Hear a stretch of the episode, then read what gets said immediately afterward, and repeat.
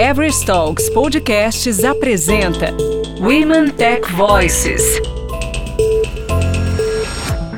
Ambas mulheres líderes, atuantes em ambientes majoritariamente masculinos. Ambas super antenadas nas ameaças globais no campo minado da cibersegurança. E que neste episódio de Everest Talks revelam como encararam desafios pelo fato de serem mulheres e como aproveitaram esses obstáculos para se fortalecer e criar resiliência. A gente está falando de Andréa Tomé, diretora para soluções de cybersecurity na Everest Brasil, e Maíra Valente Gattinone, Agile Coach Leader, agente de transformação digital e Product Discovery Expert na Everest Brasil, que foram entrevistadas pelo jornalista Zeca Almeida Prado. Então, nós estamos aqui com as duas presentes e eu gostaria de perguntar para Andréia. Andréia, quem é você? Zeca, eu sou Andréa Tomé, sou diretora para soluções Cybersecurity na Everest. Tenho 27 anos de carreira, 20 anos no mundo corporativo, 7 anos como empreendedora. E aí a Everest me trouxe um desafio entre empreendedor e recusável. Então a gente está trabalhando aqui a aceleração da área de cybersecurity, que tem sido um desafio delicioso. É minha primeira passagem por uma integradora, eu que venho ali de consultorias por toda a minha trajetória. E vai ser uma delícia falar com vocês hoje um pouquinho sobre cybersecurity, sobre mulheres em cyber e sobre toda a temática. Legal, Andréia, obrigado. E você, Maíra? Quem é você? Eu sou a Maíra Valente Gattinone. Estou aqui na Everest há um ano e meio. Entrei para fazer parte do COI de agilidade aqui do Brasil. Trabalho como Agile Coach Leader em alguns clientes. E estou gostando muito, adorando, na verdade, trabalhar aqui na Everest com essa essa pegada de agilidade, né, na frente de liderança, inclusive, falando bastante sobre essa diversidade de gênero, mulheres na tecnologia, que é algo que eu venho lutando aí desde a minha formação para ajudar mulheres que queiram trabalhar e queiram estar em TI também. Gosto muito disso. Tenho 11 anos de carreira Desde a minha formação aí em tecnologia, venho trabalhando sempre do lado de cliente, eu era cliente, e agora nesse ano e meio eu estou como consultoria e está sendo um desafio bem, bem interessante, muito bom.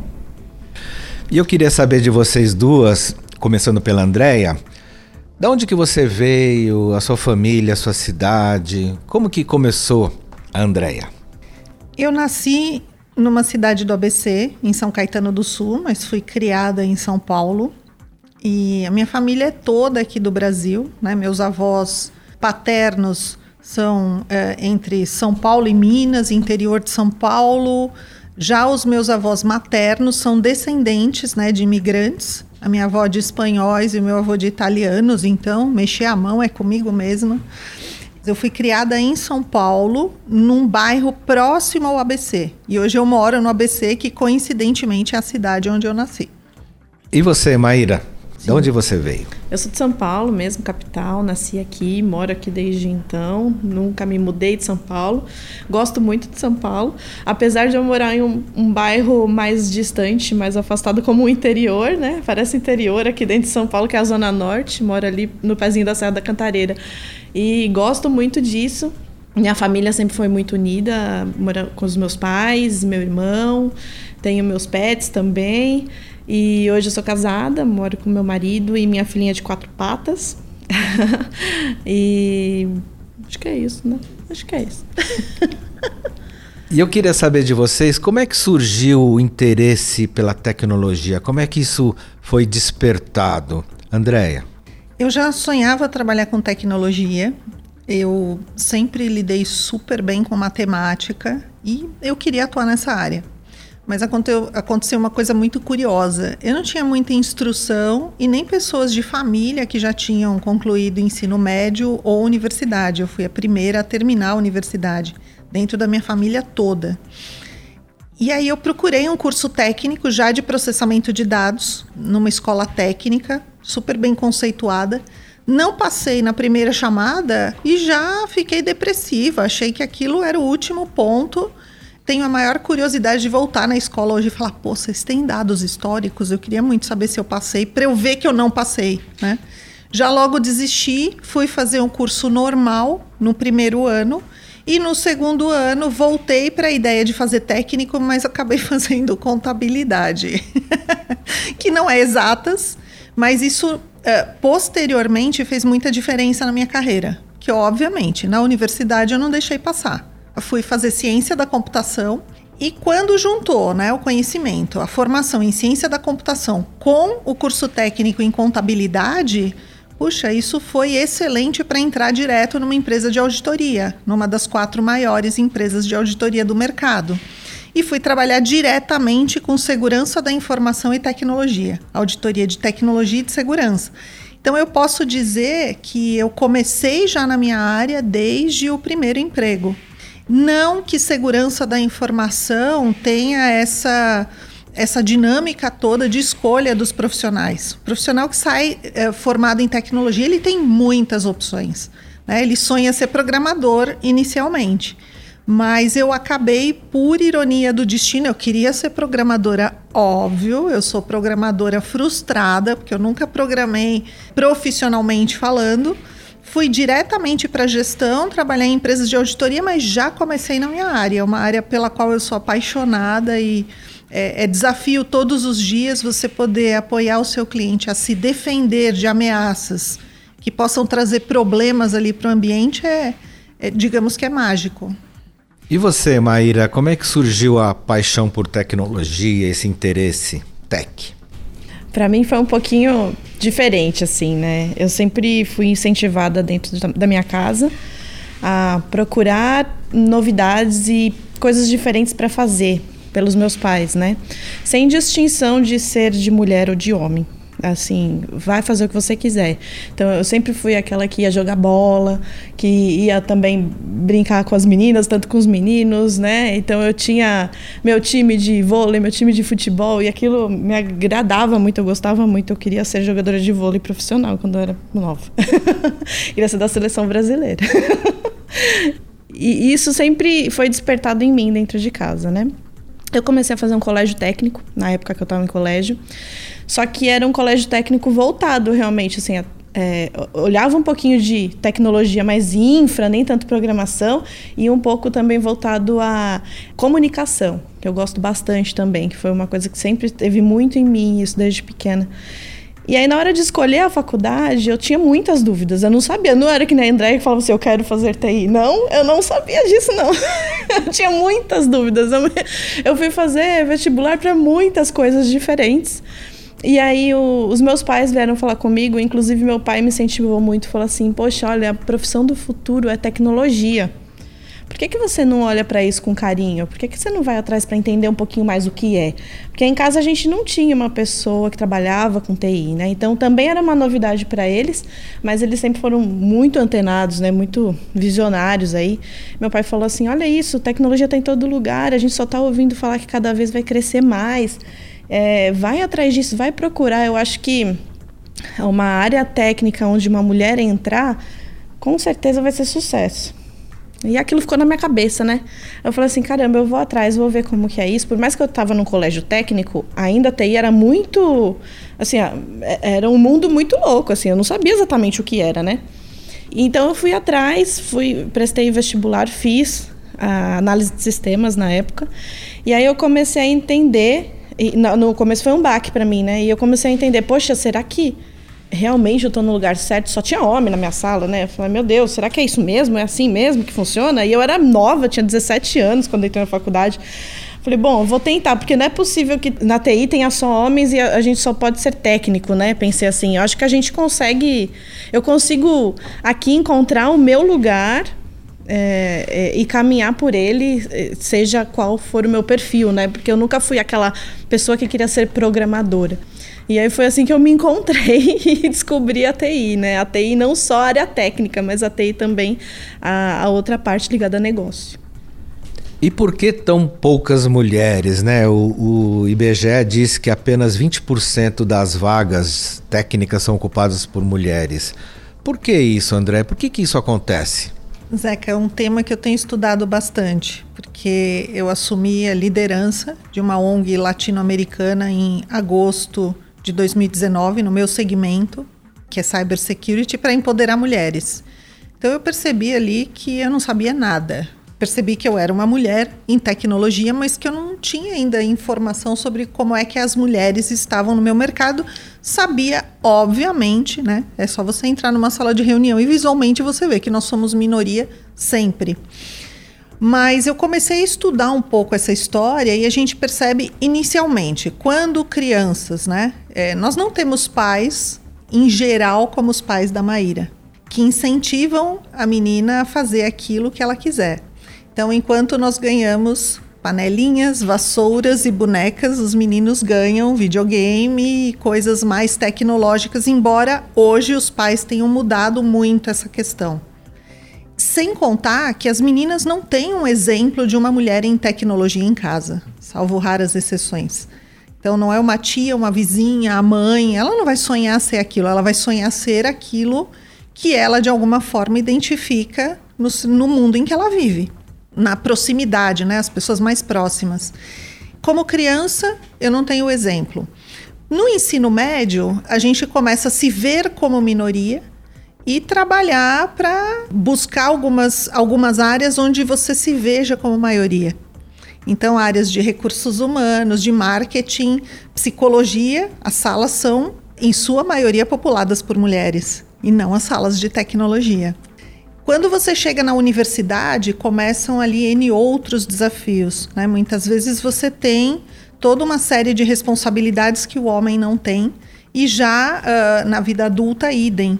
Tem um dado da ONU que fala que as mulheres são responsáveis por 80% das atividades não remuneradas. Isso em geral, né? Não é o meu caso, porque eu tenho um marido que me apoia, nós nos conhecemos na faculdade, dentro da mesma profissão, e ele sempre me ajudou a traçar o meu caminho. Mas a gente sabe que não é a realidade da maioria das mulheres. Então, tudo aquilo que não é remunerado, as tarefas de família, as tarefas de apoio a familiares, né? E, e uh, cuidar da casa, isso fica tudo so muito nas costas das mulheres. Isso acaba impedindo também a dedicação ao trabalho, à carreira e à evolução da carreira. Eu diria que, pelo que eu tenho estudado, é muito nessa, nessa região que a gente está navegando, Zeca. É isso mesmo, Maíra? Você concorda com a Andréia? Concordo super com ela. Inclusive, quando ela foi falando, veio um, né, uma historinha aqui, assim, na minha mente, de lembranças, né? Quando, eu lembro muito quando eu entrei na faculdade de TI. A minha sala era composta de 98% de homens, né? Tinham pouquíssimas mulheres e elas tinham eram, eram mais retraídas, sabe? Eu sentia assim, elas se sentiam não se sentiam confortáveis numa sala que tinha muitos homens por N motivos, tá? Não é por ser homem, não é isso, mas tem os que respeitam, tem os que são amigos, tem os que são parceiros, né? E tem os outros que não, que você ouve piadinha, que você ouve, né, muitas vezes uma discriminação ali, às vezes até leve, mas você ouve. Entram nas salas para te dar aula professores, não tem professoras, né? Raras exceções. Quando apareceu uma professora na nossa sala, nossa, foi de, eu achei demais, né? Eu falei, caramba, uma mulher para dar aula aqui de qualidade, né? Que legal. Você já ouvia buchicho lá atrás da, da, da sala, entendeu? Com os meninos, ah, uma mulher, né, né, né? E eles começaram a fazer graça para ela. E ela foi e impôs todo mundo, falou assim, ó, me dê respeito, né? Ela se, se pôs o respeito ali e aquilo foi muito bacana. Ela é minha amiga até hoje, inclusive, a Andrea. É chama Andrea. é.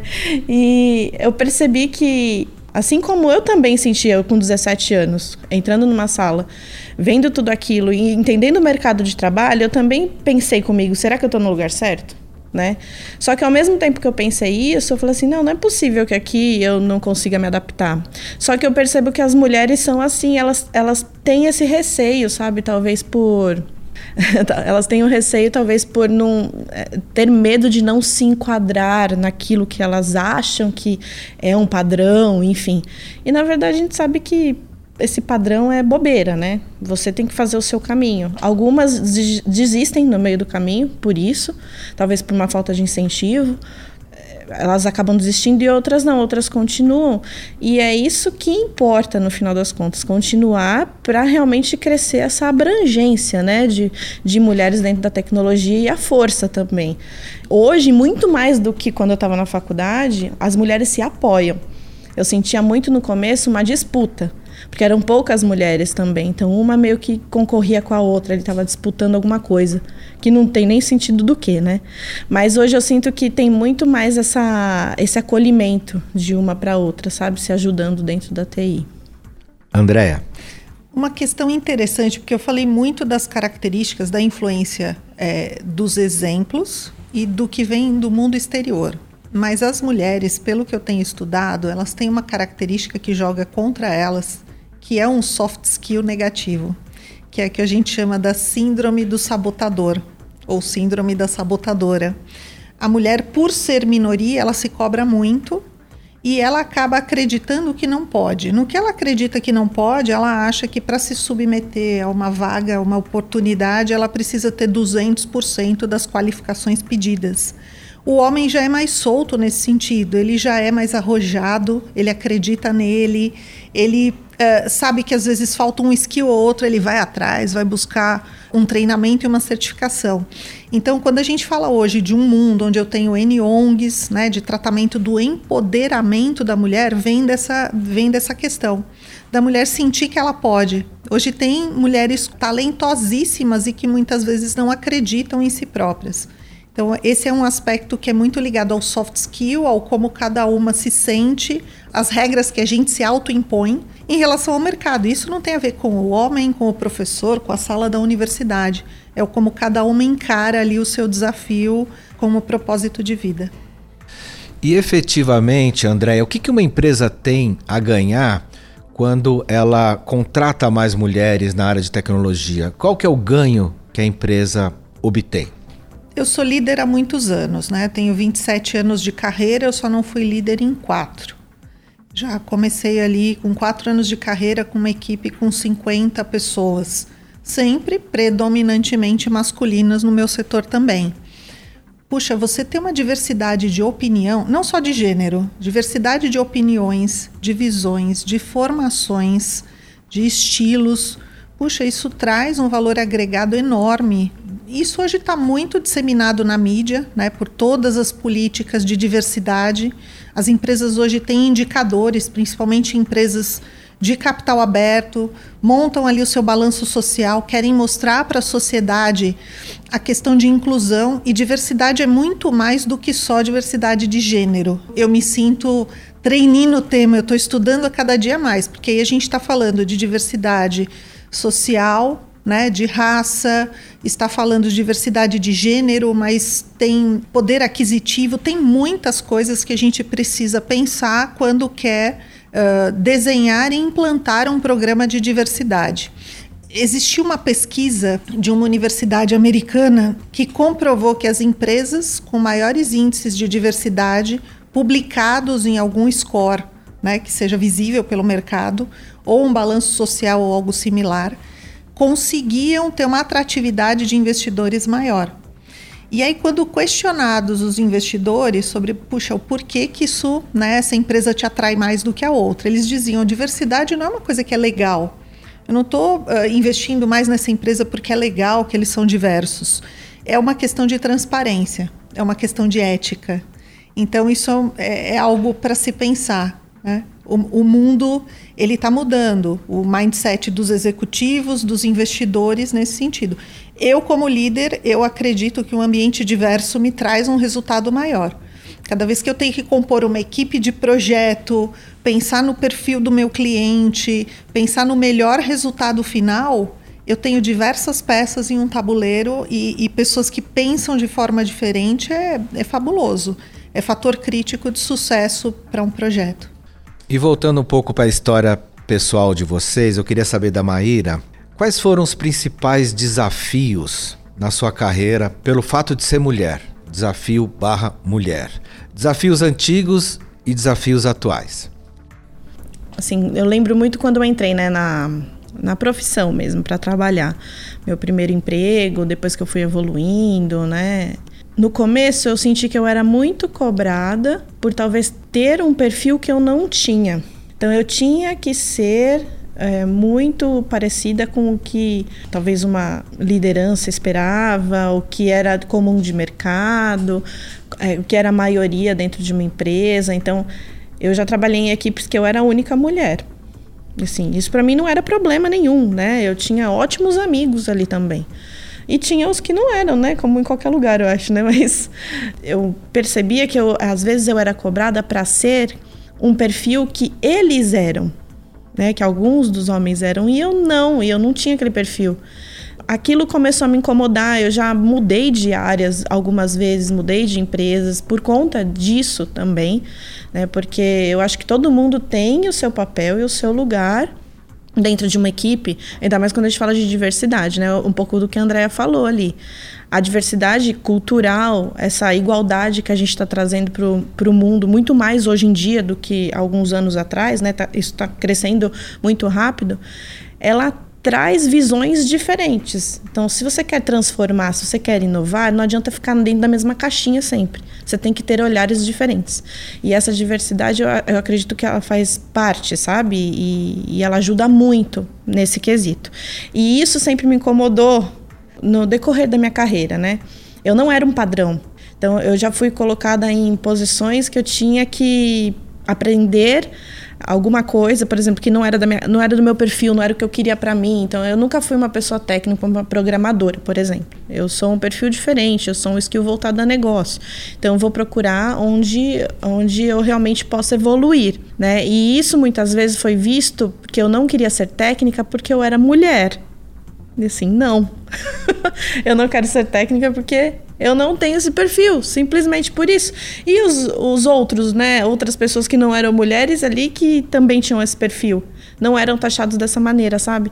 Então isso começou a me incomodar algumas vezes e eu fui encontrando meu lugar, me esquivando dessas pessoas, né? Que faziam mal, entre aspas. Saindo dessa é, desse cenário e indo para um cenário que tinha esse olhar diverso para a tecnologia, né? E era isso que eu enxergava. Tanto que no meio do caminho, quando eu estava em TI, já trabalhando TI, formada, tudo, eu fui fazer outra faculdade. Fui fazer comunicação, fiz publicidade. Porque eu sempre gostei. E eu queria agregar para o meu dia a dia, que eu entendia e eu percebi o quê? Em TI, você não tem uma boa comunicação. Né? As pessoas não se comunicam bem porque elas realmente não têm esse foco, não querem. É, elas querem fazer o trabalho delas ali junto com a máquina delas. E eu senti um, uma, uma, falta disso onde eu estava inserida. E aí eu fui atrás de me especializar, fazer alguma coisa que também gostava, eu sempre gostei de estudar, fui fazer de novo faculdade. Quando eu entrei e falei assim, eu estou fazendo uma faculdade de novo, só que agora é de comunicação, a primeira coisa que me falaram assim, nossa, você vai sair da TI? Por que, que você está fazendo comunicação? Então, eu não posso ter um, um perfil, um plus a mais, né, dentro de TI, assim, por quê, né? Eu nunca gostei de ser, de estar numa caixinha e não sair dela, sabe? Eu sempre fui ao contrário disso. Então, essas, essas dificuldades, esses desafios, eu sempre encontrei, assim, no meio do caminho. E eu acredito que continue. É, inclusive hoje, né? Assim, eu estou em uma posição de liderança, sou uma líder hoje e quero evoluir para isso, quero evoluir para uma executiva, com certeza. E muitas vezes a gente se depara, dependendo do, de algum cliente, de algum projeto, né? Uma falta de confiança e é perceptível, tá? Quando é uma mulher que vai falar ou quando é um homem que vai falar. Às vezes a pessoa dá mais atenção para um homem que está falando a mesma coisa que você falou isso incomoda a gente. Né? Com certeza a Andrea deve ter passado por isso ou passa por isso algumas vezes.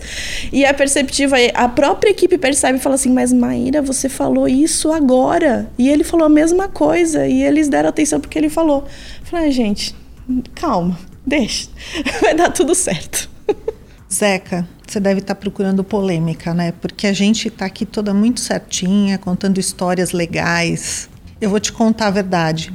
Quando eu assumi a liderança de uma ONG feminista no calibre que é o OMSE, que hoje nós temos 750 voluntários no Brasil, entre homens e mulheres, eu cheguei à conclusão de que antes disso eu era um homem. Porque assim, a gente tem que se adaptar a esse mundo que a Maíra descreveu. Eu cresci muito rápido, minha carreira foi é, super, uh, até para minha época, né? Ela foi assim acelerada em função talvez da resposta que eu dei para os desafios que me trouxeram. E eu tinha que ser camaleão. Eu acabei passando por alguns desafios sem perceber, como um rolo compressor. Hoje eu aprendi a ter a sensibilidade de, que nem todo mundo é rocha, de que eu tenho muitas mulheres que são cristais e que eu tenho que ajudar essas mulheres não a serem rochas, mas a serem mais resilientes. E aí, quando eu cheguei a diretora 12 anos atrás, me disseram: ah, tecnicamente você é excelente. É claro, senão você não estaria aqui. Quero saber agora se você tem estômago. Isso tudo me fez me adaptar de uma forma a ponto de eu me caracterizar todas as características que diziam que um homem tinha, eu sempre tive. Eu tive líderes muito duros no início da minha carreira, que aliás assim contribuíram muito. Não vamos dizer que isso seja ah, é desejável, mas assim contribuíram muito para essa questão de resiliência que me dizia: puxa, existem homens que saem daqui da minha sala chorando. Você sai erguida, eu diria. Eu, uma vez eu respondi, é porque eu choro no banheiro. mas assim, eu tenho as características, a sensibilidade, mas eu tive que me adaptar a um mundo difícil, a esse mundo descrito pela Maíra. E hoje eu vejo, a, a OMS trouxe para mim o balanço dessa história, né? Por isso que eu te afirmei, eu descobri que eu era um homem. e por falar em homens, qual é o papel do homem no empoderamento feminino, Andréia? O que, que ele pode fazer de prático, de efetivo? Eu, no decorrer da minha carreira, eu passei por homens assim que me desafiaram, homens que me depreciaram, apesar de que assim, eu cresci tão rápido que não, não teve um efeito tão grande assim. Eles não conseguiram depreciar tanto é, esses casos. Mas eu tenho muito mais casos positivos do que negativos. Pessoas com quem, de quem eu gosto de me lembrar, com quem eu me relaciono até hoje. E, e tento ser um pouco da referência dessas pessoas para o meu time. Além disso, eu tenho hoje um exemplo assim em mãos. Eu lidero uma ONG latino-americana para empoderar mulheres, que no Brasil tem um quórum de 50% de homens. É um dado fabuloso, é uma coisa que a gente não planejou. Eu planejei não liderar uma ONG separatista. Planejei liderar, neste sentido, uma ONG em prol da mulher. Mas os homens que vêm para a ONG sem a gente chamar, sem fazer marketing, eles trazem uma vibe de, puxa, eu quero ajudar. Eu quero ajudar a mulher a ser melhor. Você imagina como esses caras devem ser no ambiente de trabalho. Eles não são assim só numa atividade da ONG ou ministrando um curso. Então eu tenho exemplos de pessoas assim maravilhosas que trabalham para empoderar a mulher e estão com esse interesse. Muitas vezes ainda não são líderes com uma cota de diversidade ou porque tem ali um indicador no balanço social a cumprir. Existem também né, as outras histórias que aí eu não vou dar ênfase, eu acho que a gente tem que enfatizar o que é positivo em detrimento ao que é negativo. Eu escuto muitas histórias dolorosas, horríveis, né, das mulheres que hoje a gente lidera e empodera, mas a gente está sempre trabalhando para fazer com que elas vejam cada uma dessas coisas como oportunidade de crescimento, oportunidade de enrijecimento do caráter, oportunidade de resiliência. É isso que a gente tem pregado. Então, eu vejo hoje a relação de homens e mulheres no meu setor dessa forma. Você tem essa visão também, Mayra? Tenho sim, inclusive o que não mata nos faz forte, né? e é exatamente isso. A gente passa por N situações que nos fortalecem realmente. A gente aprende a ser resiliente, com certeza, mas a gente aprende a ser forte. É engraçado que a Andrea fala assim: ah, eu descobri que eu era homem, né? a gente. Né? mas a gente, se, você, se a gente for parar para pensar, a gente começa a tentar se enquadrar né? E aí você se enquadra por onde tem a maioria. Então, realmente, às vezes a gente tem algumas, alguns aspectos, algumas situações que realmente a gente tem essa impressão. É engraçado que eu tiro boas experiências de tudo, né? Eu brinco que é, é, bom trabalhar, gosto de trabalhar com homens, inclusive, gosto muito, realmente. Brinco que eu aprendi com eles algumas coisas práticas. Hoje eu tenho uma carteira super pequena. Eu não tenho uma carteira gigante cheia de coisas que eu não uso. eu consigo eu consigo pegar essas essas essas boas práticas e trazer para mim. Poxa, é muito legal. Eu brinco que eu aprendi com eles isso. Então minha carteira hoje é pequenininha, a minha bolsa também não é uma bolsa grande e, e a, a gente segue assim. Você sabe que é interessante? Vocês estão me fazendo pensar, né? Eu acho que isso que é legal é, de uma troca de conhecimento até as perguntas que vocês fazem elas fazem funcionam para a gente como mentoria. Eu não sei que mulher eu seria, que profissional eu seria se eu só tivesse trabalhado com mulheres. Talvez a gente não teria vivido por algumas experiências que nos trouxeram onde a gente está hoje, né? Isso com certeza. E, inclusive experiências que nos ajudam a ajudar outras hoje. Isso é o mais importante. A gente não está falando, ajudando né, pessoas externamente aqui da, da empresa, enfim, com o que a gente acha, ou com o que a gente leu, ou com o que a gente estudou. Não. É com o que a gente viveu. Faz toda a diferença essa experiência. Agora, uma coisa é fato: sem vitimismo, e eu corroboro o que disse a Maíra, quando eu sou dura, tenho peso três vezes maior do que quando um homem é duro. Quando eu sou frágil, tenho um peso três vezes maior do que quando um homem chora ou quando ele é frágil. E isso é que eu acho que a gente tem que mudar. É igualdade de gênero, igualdade para pessoas. Exato. Né? E é, é, é, um direito igualitário de você poder agir, de você poder trabalhar, de você poder viver. Então, assim, não tem que ter peso maior porque sou eu, porque é o Zeca, porque é a Maíra tem que ter o mesmo peso. E é interessante, quando uma mulher está na liderança e ela é dura, ai meu Deus, é uma diaba, é, é. diaba veste prada. Exato. Agora, quando o homem é duro, não, ele está sendo líder. Isso precisa mudar. Exatamente, é. concordo com a Andréia. Isso é, é, é aquela indignação construtiva que fica dentro da gente, sabe? É exatamente isso. Por que uma mulher não pode ser dura assim, realmente, né? Se impor. Se ela se impõe, se ela fala mais alto, ela é taxada de mal educada, de doida, né? É doida. É doida. doida é Adoro é falar comum. que doida, como ela é doida. E, e, o homem não, o homem pode falar alto, enfim, ele tá fazendo o papel dele. Isso realmente tá mudando, tá? Eu percebo isso. Desses 11 anos de carreira que eu tenho, isso tá mudando. Mas tem muito ainda para acontecer. Infelizmente, nosso tempo está acabando. Ah, poxa ah, vida. Uma Quero pena mais. mesmo. Muito aprendizado aqui. Para mim, como homem, aprendendo muito. Obrigado pelos ensinamentos. E eu queria de vocês agora uma mensagem final para essa mulherada antenada em tecnologia. O que, que vocês podem dizer para elas? Começando pela Andréia. É, eu digo sempre para elas acreditarem nos seus objetivos, nas suas crenças, é, acreditarem nos seus planos, principalmente, e eu acho que não deixarem nada, nenhuma incerteza fluir como barreira para isso. Né? Trabalhar realmente aquilo que elas acreditam. Porque eu não sou aquilo que as pessoas querem que eu seja ou que elas dizem que eu sou. Eu sou o que eu sou, né? com pontos fortes e fracos. E essa crença ela ajuda a gente a ter resiliência, a ter força, conseguir realizar planos, conseguir evoluir em termos de carreira, ensinar o outro. Imagina se eu tiver que ensinar alguém e eu sou insegura e eu não sou resiliente. Puxa, fica difícil. Então, é isso. Maíra? Eu gostaria de deixar o um recado para as mulheres, para as garotas, serem quem elas são porque a tecnologia tem espaço sim para elas do jeito que elas são e elas não precisam se modificar por conta disso. Se elas tiverem dúvida, se elas acharem que precisam de ajuda, procurem, esclareçam suas dúvidas, mas continuem no caminho com o que elas têm dentro de si, né? Com o que elas são realmente, porque isso vai fazer a diferença, inclusive no mercado de trabalho. Muito obrigado. Vocês fizeram a diferença, com certeza. Obrigada. Everest Talks Podcasts apresentou Women Tech Voices.